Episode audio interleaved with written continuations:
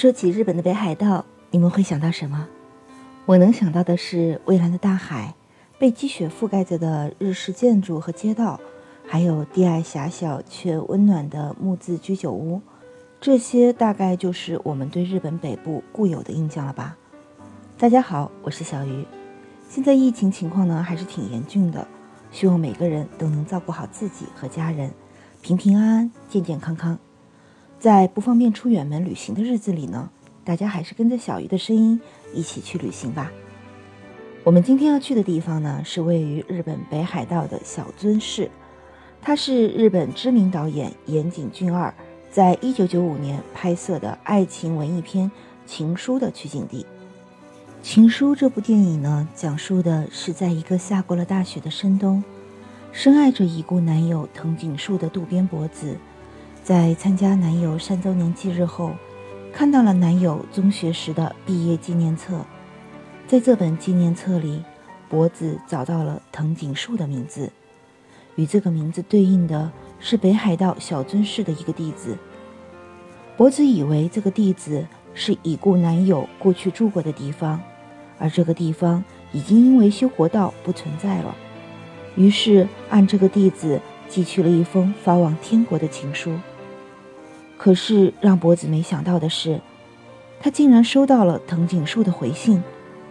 就这样，博子与这位藤井树开始了书信往来。博子开始好奇，这位与他通信的藤井树究竟是谁。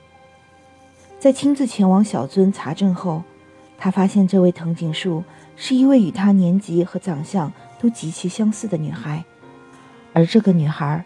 也正好是她男友藤井树的中学同学。博子其实并不了解她这位沉默寡言的男友。为了多了解一些已故男友的情况，博子一直与女生藤井树保持着书信往来。这位女生藤井树也在与博子的书信往来中，开始回忆起与男生藤井树昔日种种相处的细节。两人在追寻过往记忆的过程中。渐渐发现，那位沉默寡言的少年心底隐藏着对这位同名同姓的女生单纯清澈的深深暗恋。尽管我对日本这个国家没有太多好感，但抛开这些复杂的因素，单纯说来，日本的影片是出了名的唯美浪漫，无论是动漫还是影视剧，在制作上都是非常用心的。这个国家的动漫影视作品和人文风景。还是有许多值得一看的地方。面对令全世界高度警惕的新冠病毒最新变异毒株奥密克戎，日本成为了继以色列之后第二个宣布关闭国门的国家。不过，这并不影响我们在冬天跟着小鱼一起去北海道的小樽市，寻找情书中那带着遗憾与感动的青涩时光。靠海的小樽。是一座既有欧洲的浪漫，又处处透着日式传统的小城。这座小城呢，位于北海道的西部，三面被山环抱，临海一面的石首湾是座天然的港湾。原本只是一座小渔村的小樽，在一百年前成为了北海道的海上大门。作为极尽繁荣的国际贸易港，吸引了不少银行和企业来这里发展，一度有“北方华尔街”的称号。可惜，繁华过后的小樽，随着时间的推移逐渐没落。港口这里没有了国际货轮，当地的人口也出现了严重的外流。不过，小樽这座城市自有它的生存之道。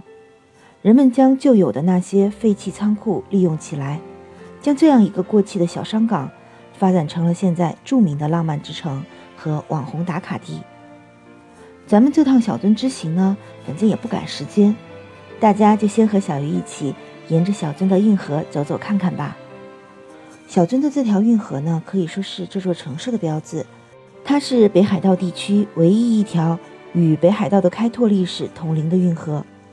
小樽运河不仅保留原来的风貌，河岸边还可以看到许多浪漫唯美的人文景物。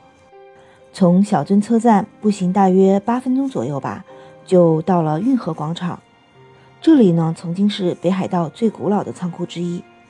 我们第一次来，可以先在这里领一份观光手册，将这里作为我们这次旅行的起点。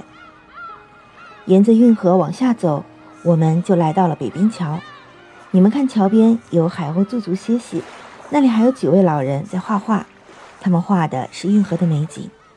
我们还是不要打扰他们，继续往前走吧。是不是走累了？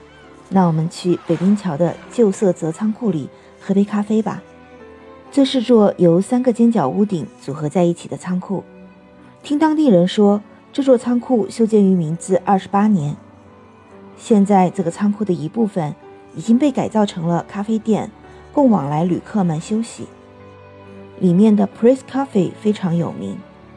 不过小樽的咖啡馆挺多的。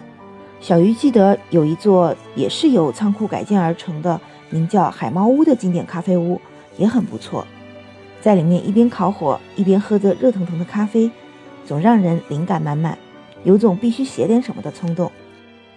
在小樽，许多咖啡馆呢还会提供印有小樽这座城市形象和运河图案的瓷杯，这些杯子呢可以让游客们带回家当纪念品，真的是很有创意。又不令人反感的营销手段。喝完咖啡之后呢，我们可以在数十万个石砖所砌成的石板步道上散步，一路上能看到运河两旁建于明治和大正时期的石造仓库。如果走累了，等到浅草桥时，还可以搭乘传统的人力车游览运河风光。黄昏时分，夕阳照在倒映着石墙的运河上，非常美丽。这幅景象据说已经是小樽的招牌风光。等到夜幕降临，河岸边的六十多只瓦斯灯同时亮起，昏黄的灯火映在水中，星星点点，看起来分外迷人。有没有和小鱼一样喜欢吃海鲜的朋友？周一到周六呢，凌晨四点到下午两点这个时间，我们可以一起去运河边上的林游早市。去吃最新鲜的海鱼和各种贝类。不过小樽还有另外一种打开方式，那就是在板道上散步拍照，沿途领略小樽的特色建筑。刚到小樽，我们游过了运河，还是先休整一天。下期节目里，我们再一起继续小樽之行，细细领略雪城的山板风情吧。